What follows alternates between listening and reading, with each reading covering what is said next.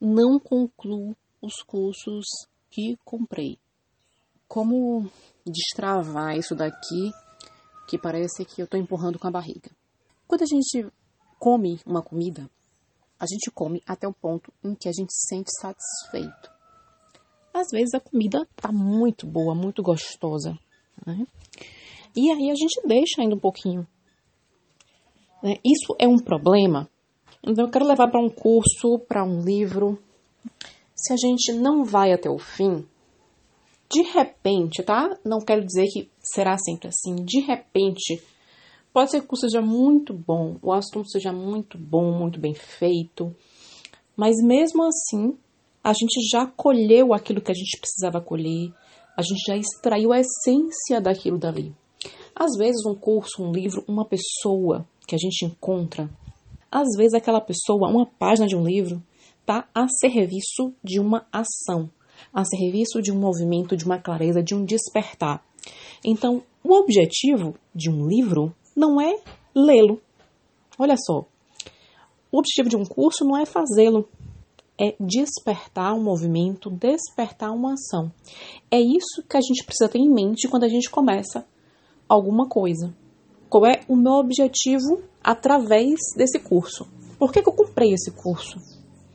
Por que, que eu quero esse livro? Por que, que ele é importante para mim? O que, que eu quero desenvolver através dele?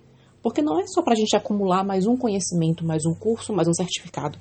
É para alguma coisa.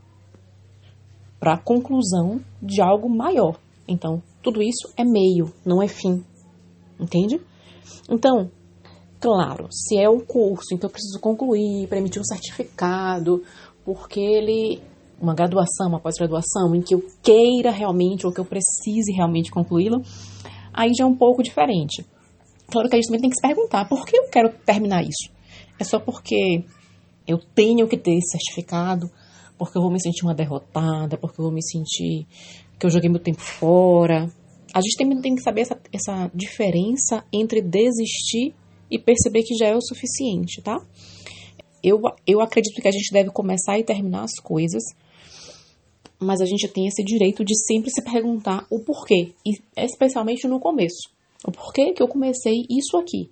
Quando a gente tem essa energia de começar e não terminar, pode ser uma falta de energia do masculino, do pai, né? Que nos dá esse aterramento, esse fazer, essa linha reta né? Ter essa meta, esse objetivo em frente, ir lá e até o final e fazer. Isso vem muito do pai, essa, esse movimento de conclusão, de, de acabativa, né? A iniciativa é feminino, a acabativa é masculino. Então a gente precisa, precisa ter integrada essas duas energias para que isso se frutifique e tenha o resultado que a gente quer.